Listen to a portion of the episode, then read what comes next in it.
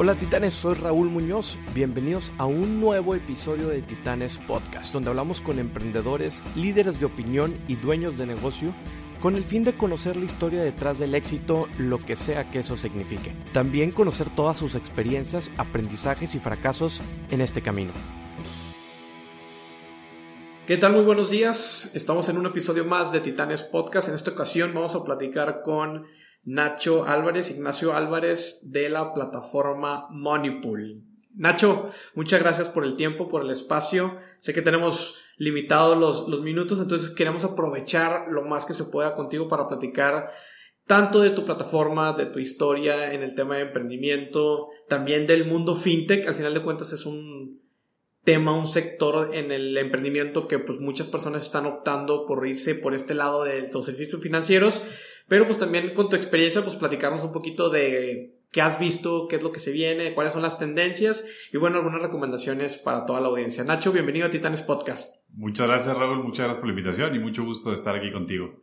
Oye Nacho, eh, sé que, digo, Moneypool ya, tiene, ya tienes un tiempo trabajándolo y que, que ya has levantado capital y demás, pero bueno, me gustaría regresar un poco y empezar en, la parte de la historia, de dónde viene Nacho, de dónde viene Ignacio eh, y pues por qué decidiste emprender en este camino de, del servicios financieros o como a modo general, por qué decidiste el camino de emprendimiento.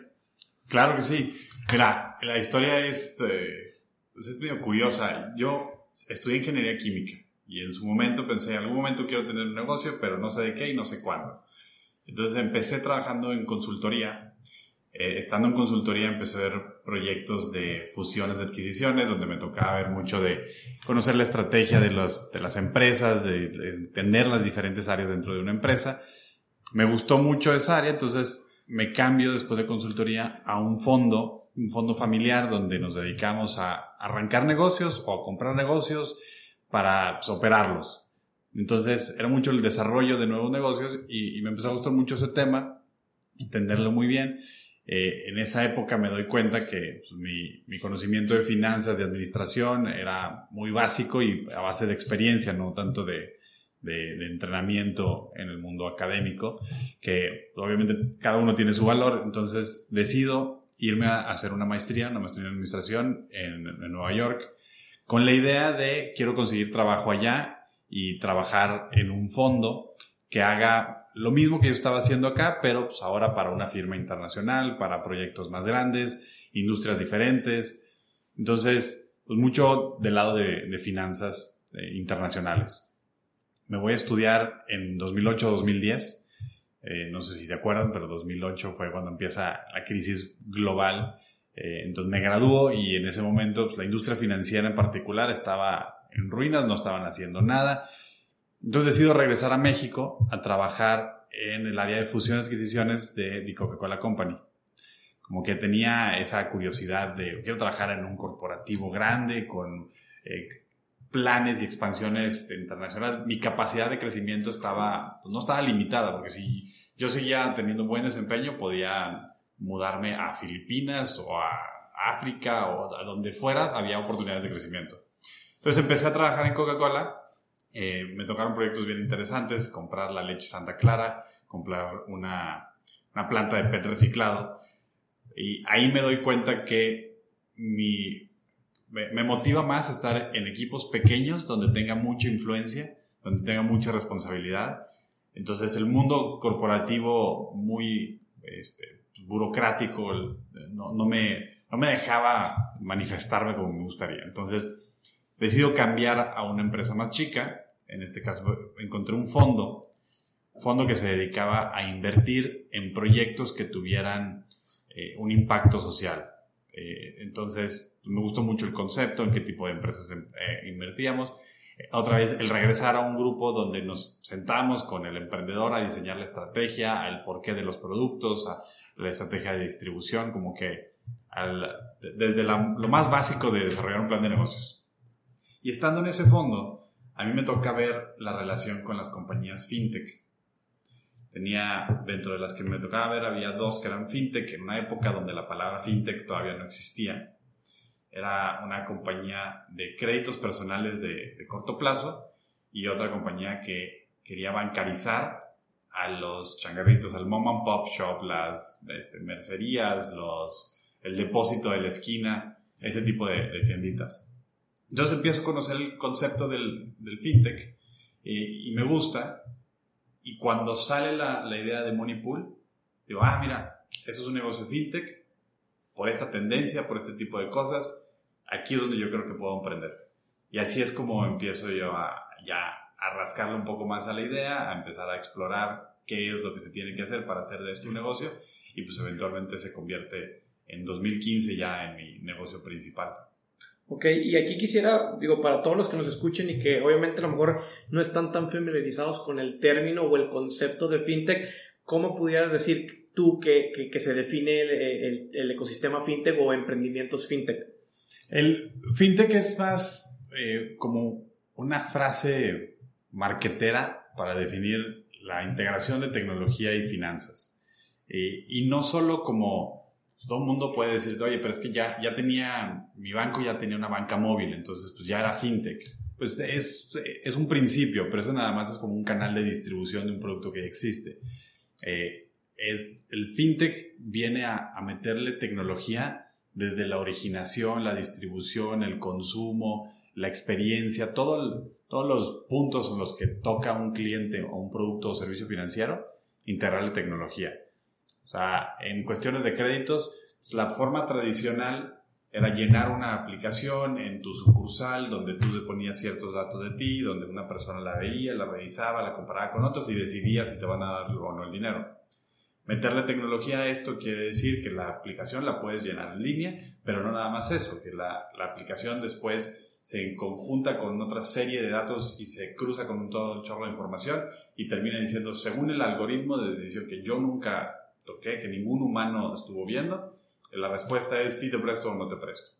Y la distribución no es ven al banco para que yo te dé el dinero, para que te dé un cheque para que vayas a cambiar, dime en dónde te lo deposito para que ya lo vayas a, disponer.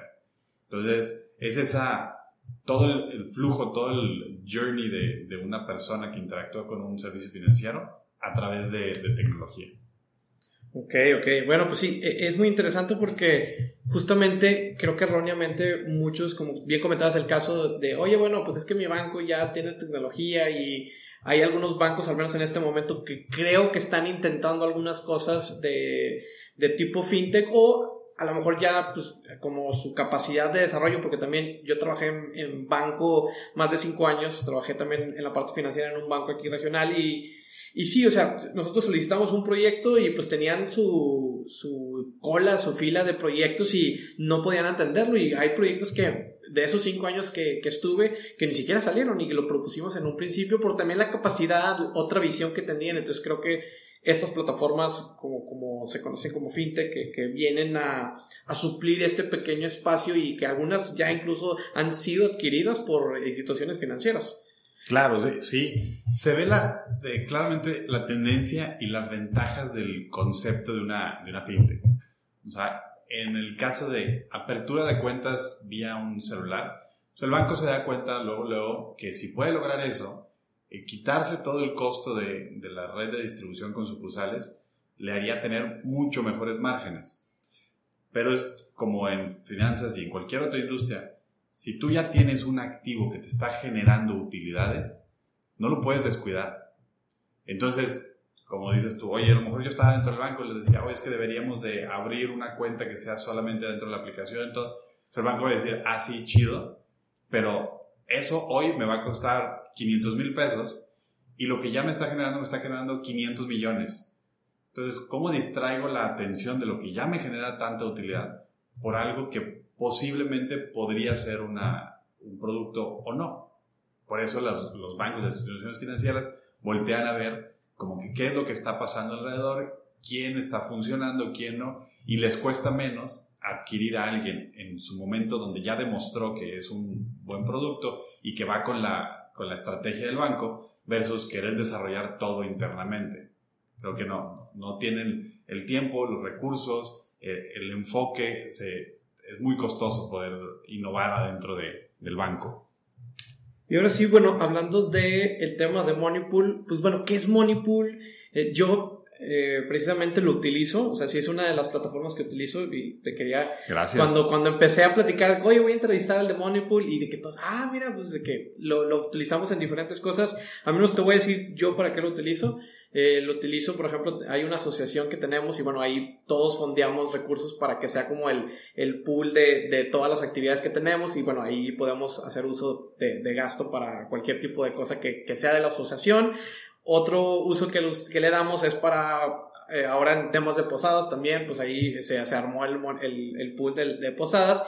Y otro también que es el, yo creo que el que más uso es para eh, el pool este de los equipos de fantasy, de NFL. Claro, sí. Y quisiera que me platicaras un poquito si tienes algo de datos de la descripción de estos y bueno, eh, más adelante. Pero bueno, eso es en mi caso al menos particular como yo utilizo Moneypool, pero de viva voz y, y pues tú que, que, que, iniciaste la plataforma, ¿cuál era tu visión de Moneypool y por qué Moneypool?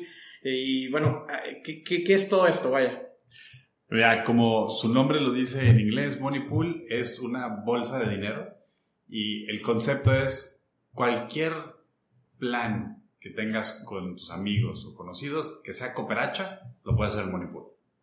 Entonces va desde el, el, plan del fantasy con mis amigos donde cada quien pone cierta cantidad eh, para el, el torneo, para la quinela, el plan del fin de semana para la carne asada porque nos vamos a juntar a ver el juego de rayados, el plan de fin de año donde vamos a juntarnos para la posada, lo que sea. Cualquier cosa que estás compartiendo dinero eh, o compartiendo el gasto de, de, un plan.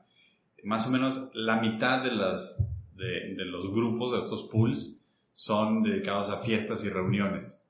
Cuestiones así como más casuales, chicas, son en promedio un pool es de entre 5 y 8 personas, eso es lo, lo, más común y es así para algo de, del fin de semana. Tenemos pools más grandes, tenemos pools que son para la graduación, donde, oigan, vamos a hacer la fiesta en tal lugar, entonces mejor pues páguenme aquí y aquí yo voy viendo quién ha pagado, quién falta de pagar y desde ahí voy mandándole el dinero al proveedor del salón, al proveedor de la música, de la comida, de lo que fuera. Eh, entonces este, tenemos ese como mayoría de usos, pero los usuarios tenemos dos grandes grupos donde vemos que, que tenemos muy fácil primer caso de uso. Uno es, como bien decías, el, el fantasy. En el momento donde empiezas a, a, ver, oye, el que coordina ese, cobrar ese dinero dice, no, yo no quiero andar recibiendo efectivo, no quiero que lo metan en mi cuenta porque luego se me pierde, se me olvida. Y como lo voy a pagar hasta dentro de 3, 4 meses, entonces guardámoslo en Moneypool y lo vamos repartiendo. Y a partir de ahí, esa persona y ese grupo de amigos se dan cuenta que, ah, mira, lo puedo usar para eh, la, la, carne asada del kickoff de la temporada, para el viaje que vamos a hacer el fin de semana que nos vamos a ir a no sé dónde, para el regalo de la boda de no sé quién. Entonces, te das cuenta, o más bien, te motivas a usar Moneypool por ese primer caso y después desarrollas todos estos otros casos de uso. Y por otro lado, tenemos otro grupo de, de usuarios que en un principio yo no tenía muy claro porque no lo tenía en mente porque no, no, estoy, no estaba en esa etapa de mi vida, pero las mamás en las escuelas de, con hijos en primaria, secundaria, kinder, tienen muchos eventos durante el año que la coordinadora del salón está juntando dinero para el regalo de la maestra, para el festival del Halloween, para la fiesta de fin de año, para el festival de la primavera, San Valentín, tal, tal, tal. Hay un chorro de cosas que pasan si el niño está en equipos deportivos para los uniformes, para el refrigerio, para el viaje a jugar de visitante no sé dónde. Y entonces de repente empezamos a ver al principio que este grupo de mamás coordinadoras empezaba a usar Moneypool y lo empezaban por sus hijos, pero también se dan cuenta que, ay, pero también tengo el regalo de, de mi amiga, tengo el viaje de, de esto, tengo, eh, doy clases de cocina en mi casa y pues ahora les puedo dar una oportunidad para que paguen con tarjeta a las personas que quieran venir. Entonces, eh, esos dos grupos son como chavos que les gusta el fantasy y de ahí hacen muchas otras cosas y mujeres joven, con mamás jóvenes que no quieren batallar con estar cobrándole a cada una de las mamás en el salón y a partir de ahí también ven todos los otros usos que tienen en su vida.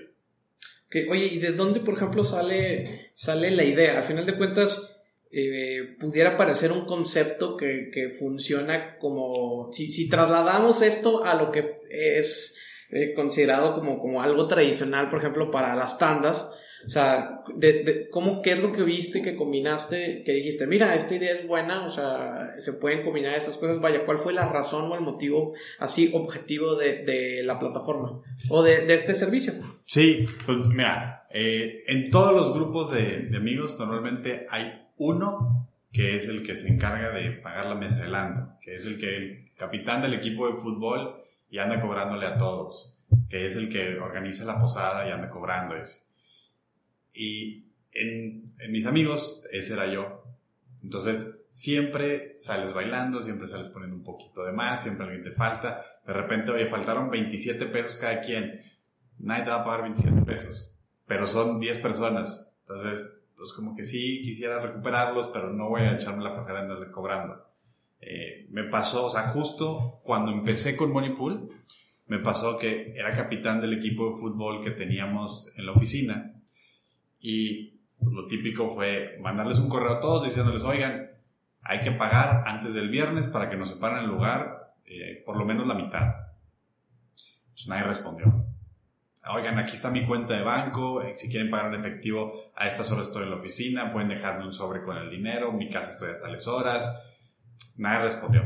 Entonces ahí estoy yo con la oficina el viernes diciéndole a los que estaban, muchos viajaban, oiga, pues, préstame, ayúdame, vamos a, completar la mitad, este, juntando monedas de los carros, de fuera. Ya llegamos a separar el lugar y bien. A partir de ahí, pues todo el mundo se olvida hasta el día del juego. El día del juego estoy recordándole a todos, oigan, los que faltan de pagar, lleven el dinero porque nos van a cobrar y si no pagamos no nos van a dejar jugar. Pues llegamos y no habían pagado todo, no todo el mundo trajo el dinero, uno de los que faltaba no fue. Entonces, entre todos los que estábamos ahí, otra vez buscando en el cenicero y, ver el que fue, dijo, híjole, se, me olvidó pasar al cajero, entonces, pues no traigo, este, oye, el otro son 300 pesos, bueno, pero traigo un billete de 500. Ching, pues ¿quién trae 200 para darle este? Entonces, total, ahí terminamos parchando y pagando, pero ahí fue cuando me puse a pensar, esto me pasa en el equipo de fútbol, en la posada, el fin de semana en la carne asada, en la mesa del antro, en un regalo, en un viaje. Siempre que tengo que compartir un gasto donde todo el mundo, o armar una cooperacha tal cual, me salgo complicando. Y le dedico tanto tiempo a la cobranza que no puedo estar pensando en el plan, que, me, distrae mucho. Entonces, ahí es donde digo, a ver, voy a hacer una página que toda la experiencia pueda ser en línea y que pueda ya no hay con que, hoy estoy de viaje, te pago cuando llegue. Eh, me puedes pagar en donde estés. En el baño del aeropuerto, puedes pagar. Tarjeta de crédito o débito, nada, hasta que llegue la quincena, pues ya es tarjeta de crédito, aprovechas ahorita. Eh, pásame tu clave, pues no me la sé. Entonces, no tengo que andar buscando un estado de cuenta y donde la copié y se la paso y la otra persona de, ah, ya la recibí. Bueno, cuando llega a mi computadora la doy de alta. No traigo el token o sea, todas esas cositas que empezaba, pues dije, no, todo eso lo podemos subir en línea y se puede hacer ahí. Y, y este, y el negocio, eh, como, o lo pensé primero como, esta es la solución. Y, ah, bueno, pero ¿y eso cómo se vuelve negocio? Entonces empecé a ah, pues este dinero que entra a Monipool se puede estar guardando mientras el usuario lo dispone, como funcionaba en aquel momento PayPal, pues, tú pagas y el dueño del dinero decide cuándo lo quiere retirar y a dónde, y mientras tanto está generando un interés que es de la empresa. Entonces, digamos, ah, mira, pues tenemos que llegar a tal volumen con tanto dinero y la gente va a estar sacando así. Ah, pues este, aquí está el modelo de negocio y esta es la solución. Este es el, este es el problema y esta es la solución para ese problema. Ok, entonces el modelo de negocio comprende la parte de la administración, por así decirlo, de los recursos, para generar un tipo de interés? Este, ¿Qué instrumentos utilizas? Eh, todo el dinero está invertido en CETES. es, es, dinero que está invertido en fondos de gobierno federal que son hiperseguros, eh, porque obviamente pues, el dinero al final del día no es nuestro, tenemos que regresarlo, entonces no podemos eh, ponerle nada de riesgo. Entonces nos está generando cierta rentabilidad que por, por, lo mismo que es muy seguro, la rentabilidad es baja en comparación del mercado y por eso requerimos de un gran volumen para que empiece a hacer negocio. Entonces, estamos ahorita en ese proceso de crecer el volumen. Ok, y la segunda parte del modelo de negocio es un fee por transacciones. Sí, por el uso de tu tarjeta, cobramos una comisión, por el, es el uso de la infraestructura, todo esto este, en, realidad es una comisión que viene con todo el, el, servicio, del, por usar la, la aplicación, por la experiencia, por la creación de grupos, por todo esto, y es una comisión eh, relativamente baja por todo lo que recibes. Excelente. Oye, también lancé por ahí una pregunta en redes sociales que iba a estar contigo y una de las preguntas y que yo también fue una de las preguntas que pensé a la hora de reunirme contigo iba enfocado en el tema del levantamiento de capital. Sé que traes una inversión relativamente fuerte ya eh, en, a lo largo de tu carrera, pero pues también imagino que en un principio pues iniciaste como que un tema a lo mejor sin recursos o eh, a lo mejor con lo que tenías un poco de ahorros y demás. Pero pues bueno, quiero que me platiques del punto A, o sea, de que cómo inicias al menos en el tema del prototipo, cómo es el proceso del levantamiento de ronda de capital y que por qué decides eh, empezar a, a, levantar ese capital y llegar a un punto C donde, bueno, ¿qué se necesita de un proyecto? ¿Cuáles son las características de un proyecto que los inversionistas están buscando para poder levantar capital? Justamente la pregunta era eso, de que, oye, si yo quiero levantar capital, bueno, pues, ¿qué, qué necesito que tenga mi proyecto? ¿Dónde busco inversionistas y demás? Entonces, pues platicando del punto al C, pues platícame un poco la historia de, cómo es eh, eh, tu proceso de, de capital en, en.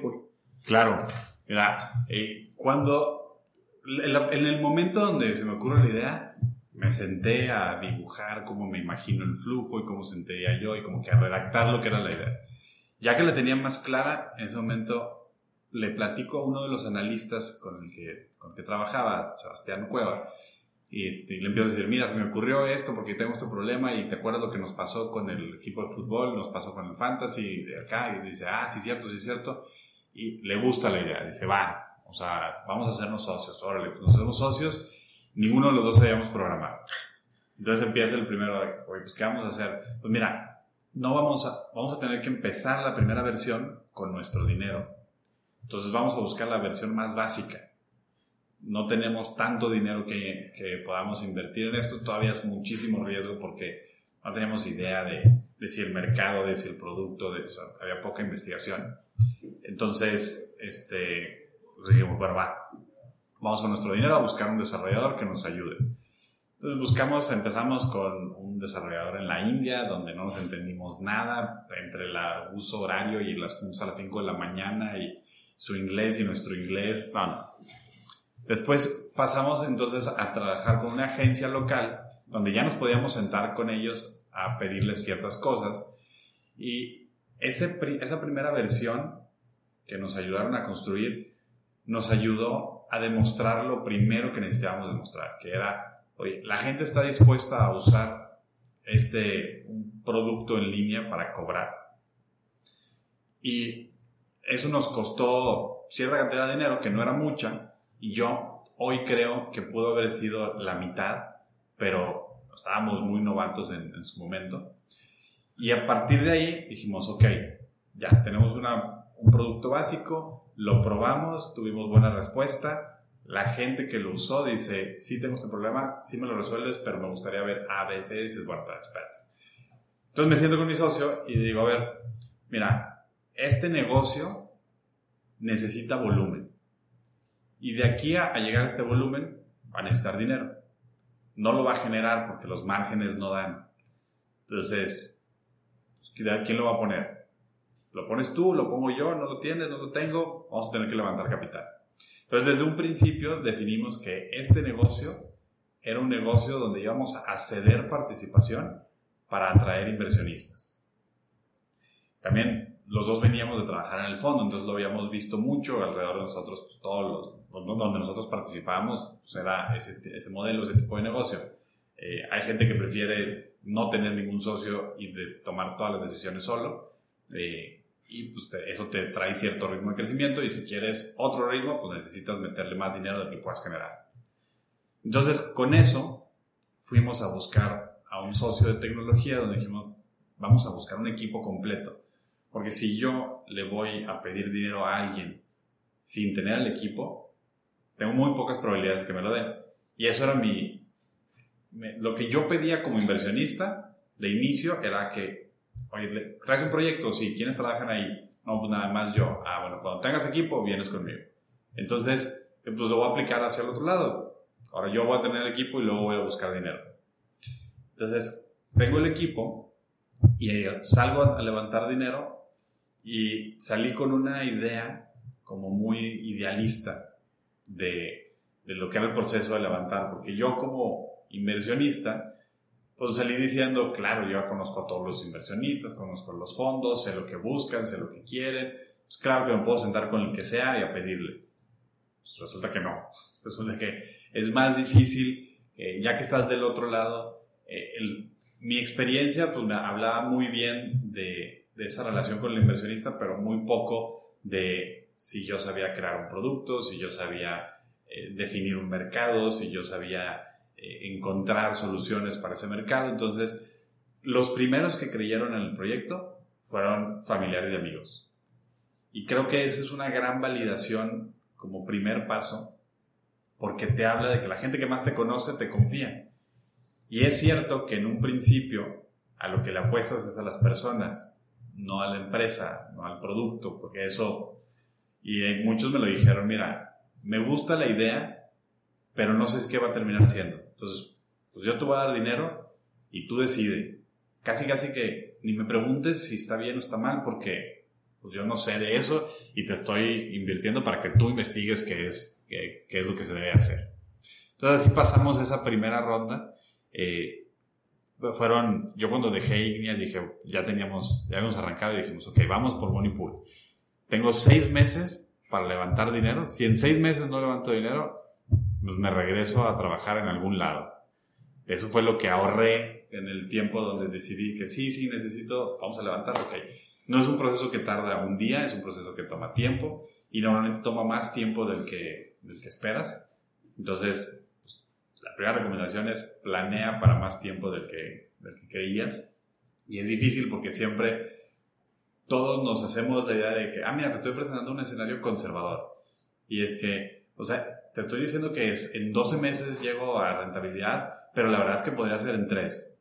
No es cierto, o sea, eh, hay un, un, inversionista muy conocido en San Francisco, en Silicon Valley, que dice, cuando ve las proyecciones de un emprendedor, las retrasa un año y las divide a la mitad, y eso es algo que puede ser que se cumpla.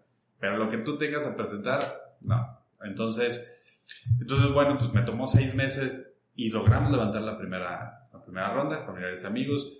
Un año después, las cosas habían estado saliendo bien y los mismos deciden reinvertir y un fondo decide invertir con nosotros. Eh, en ese periodo, pues creo que de lo más importante es mantener el contacto con estos inversionistas. Con los primeros que hayan creído en ti, es mantenerlos eh, actualizados de cómo va el negocio, porque el día que necesites el dinero, no quieres que sea el día que, a ver, bueno, bueno, entonces, ¿cómo va el negocio? Pues si, vas, si necesitas el dinero el siguiente mes y es en este momento empieza a saber de cómo va el negocio, se va a tomar 3, 4 meses en definir si le mete o no. Entonces, mejor desde antes ve mandando los indicadores clave las preguntas más difíciles, lo, eh, lo que puedes hacer, lo que no has podido hacer. Entonces, mantenerlos siempre, siempre informados y eso fue lo que nos dio mucha ventaja en el momento donde, oye, pues ahora necesitamos otra vez y volvimos a levantar. A partir de ahí, eh, bueno, después pasamos por un programa de aceleración en Estados Unidos, en Y Combinator, donde una de las cosas que nos enseñaron es, si vas a levantar dinero por menos, en su caso es por menos de 5 millones de dólares, no levantes capital, levanta una nota convertible. Pues bueno, pues en México 5 millones de dólares es un mundo.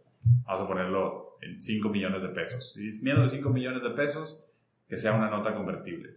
Y esto nos facilitaba eh, el proceso de levantamiento eh, sin entrar a, lo técnico, una nota convertible es deuda garantizada con acciones. Alguien que quiere ser socio, pero que en ese momento no conviene sentarte a negociar todos los puntos de un socio, y le dices, bueno, mira, que dame el dinero y te prometo que te voy a dar las acciones más adelante.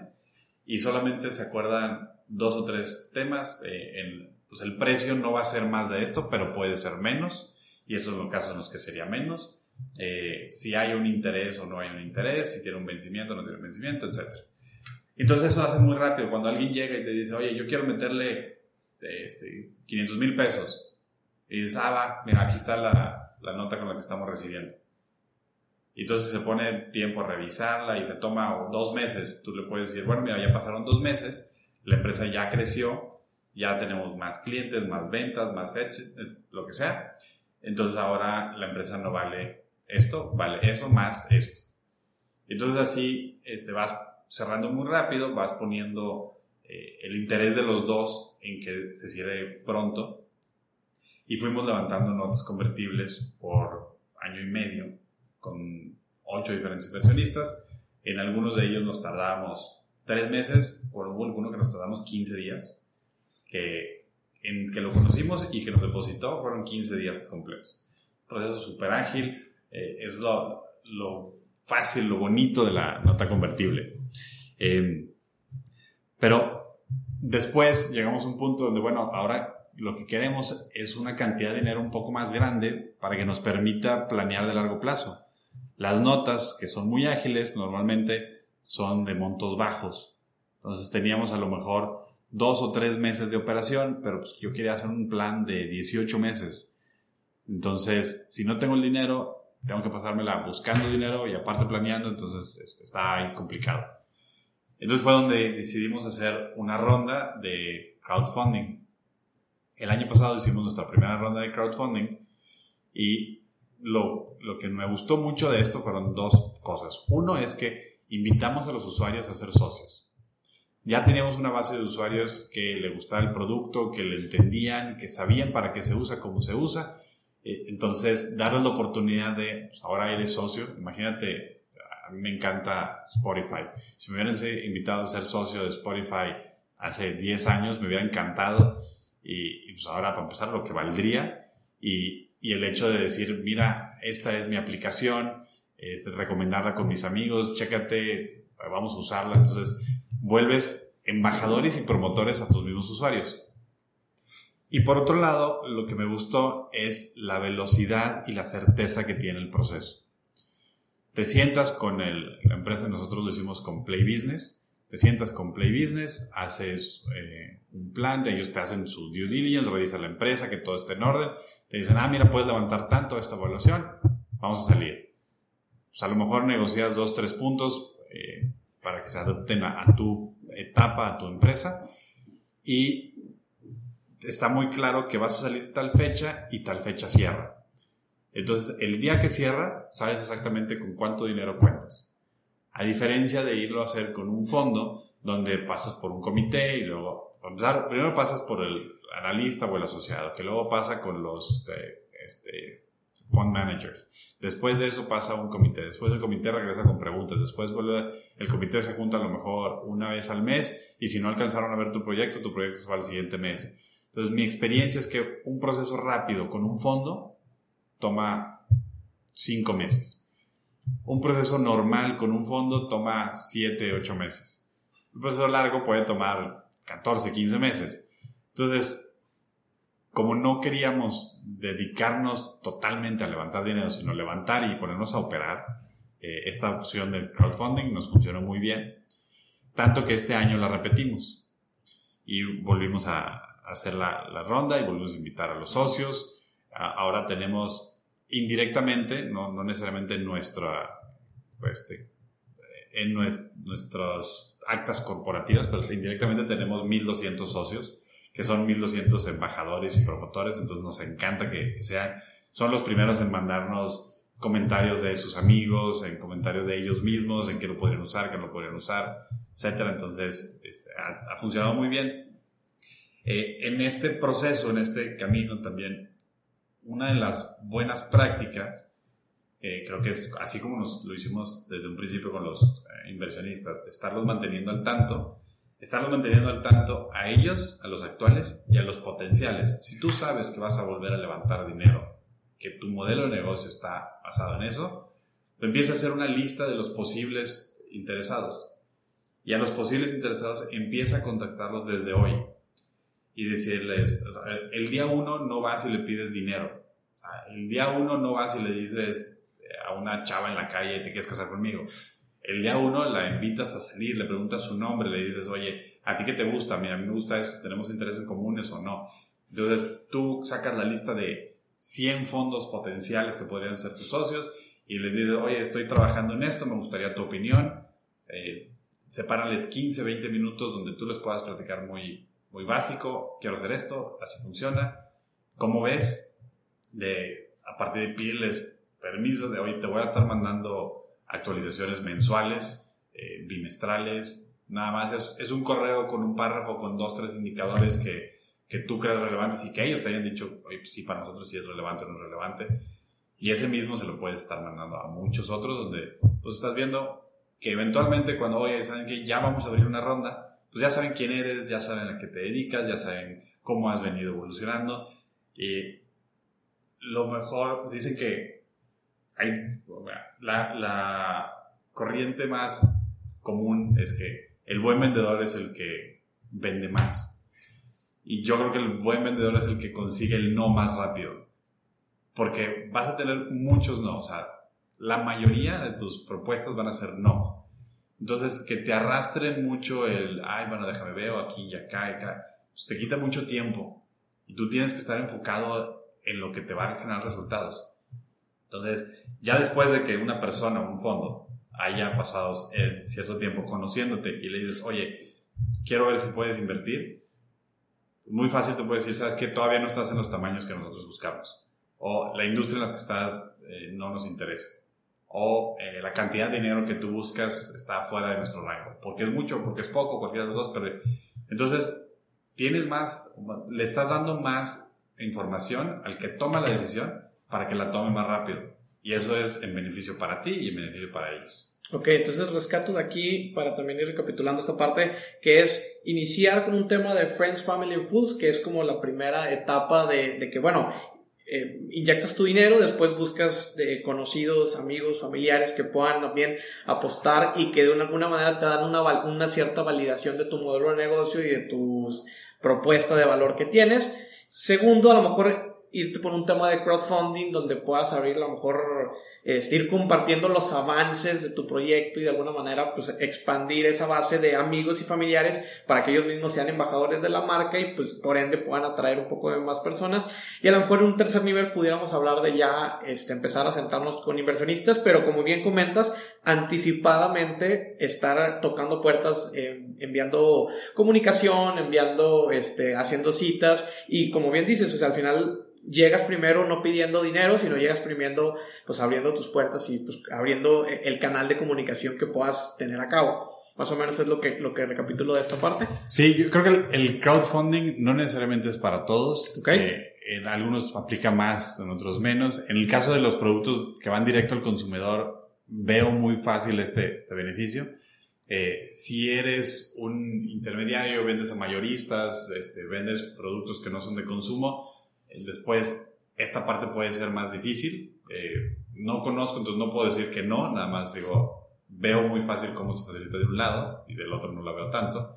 Eh, pero si es tu primera vez levantando dinero, siento que ese camino es el, que mejor te, resultado te va a dar más pronto.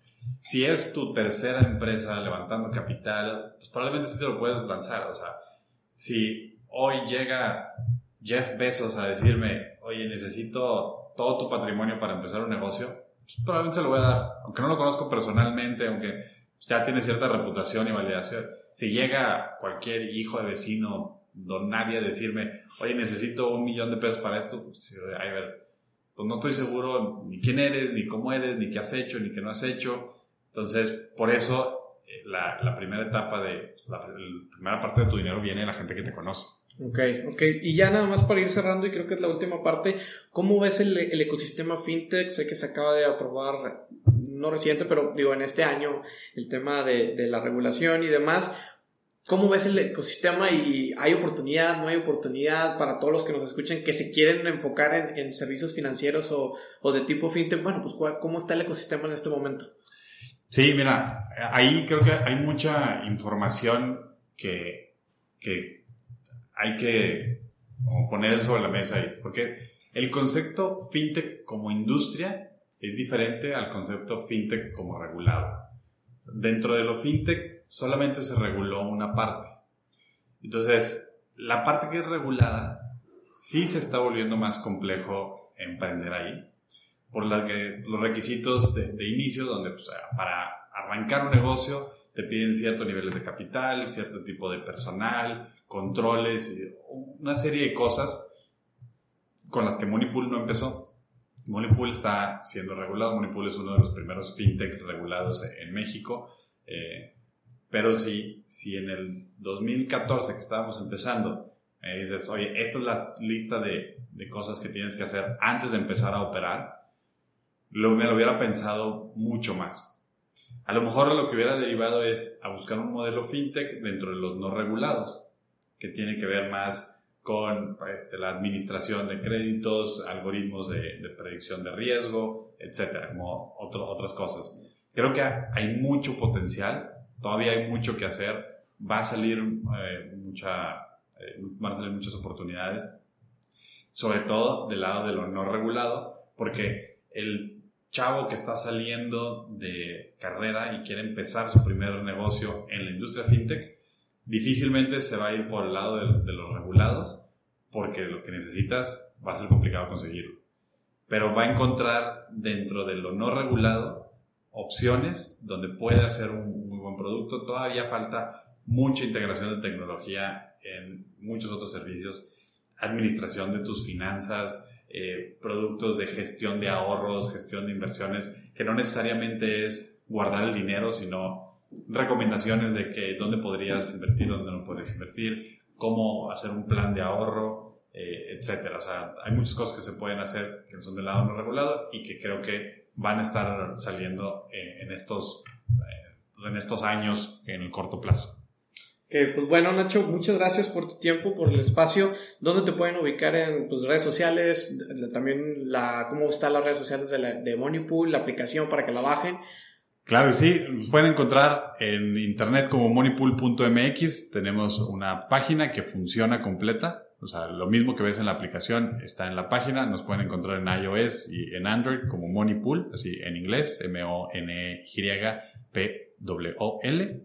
Y en redes sociales estamos como Moneypool App, en Facebook, en Instagram, eh, igual en LinkedIn también este, nos pueden encontrar ahí. Eh, nos pueden mandar correos a hello.monipool.mx, todas sus sugerencias, comentarios, bienvenidos. Y pues muchas gracias, muchas gracias por la invitación. Pues bueno, muchas gracias a todos los titanes que han llegado hasta este punto del episodio. Eh, gracias Nacho por el tiempo, el espacio. Sé que fue a lo mejor algo corto y a lo mejor yo creo que estaría bueno una segunda conversación para hablar un poquito más en el detalle de los tipos de sociedades que existen, que, que, recomiendas y demás, porque me quedé con algunas dudas ahí de, de ese tema que ah, no termina de ser o termina siendo muy técnico, pero creo que también es algo de mucho valor que, que, se desconoce en este momento a la hora de querer armar una sociedad o a la hora de querer pues, levantar capital y demás. Entonces creo que todavía hay muchas dudas en ese sentido. Claro que sí, muchas gracias. Cuando tú quieras, lo volvemos a, programar. Perfecto, pues bueno, muchas gracias Titanes y nos vemos en el próximo episodio. Estuvimos con Nacho Álvarez de Moneypool. Hemos llegado al final del episodio. Muchísimas gracias por llegar hasta este punto. Comparte este episodio, dale suscribir si estás en Apple Podcast y dale seguir si estás en Spotify. También recuerda que puedes compartir directamente en Instagram etiquetándonos arroba titanespodcast. Muchísimas gracias y hasta la próxima.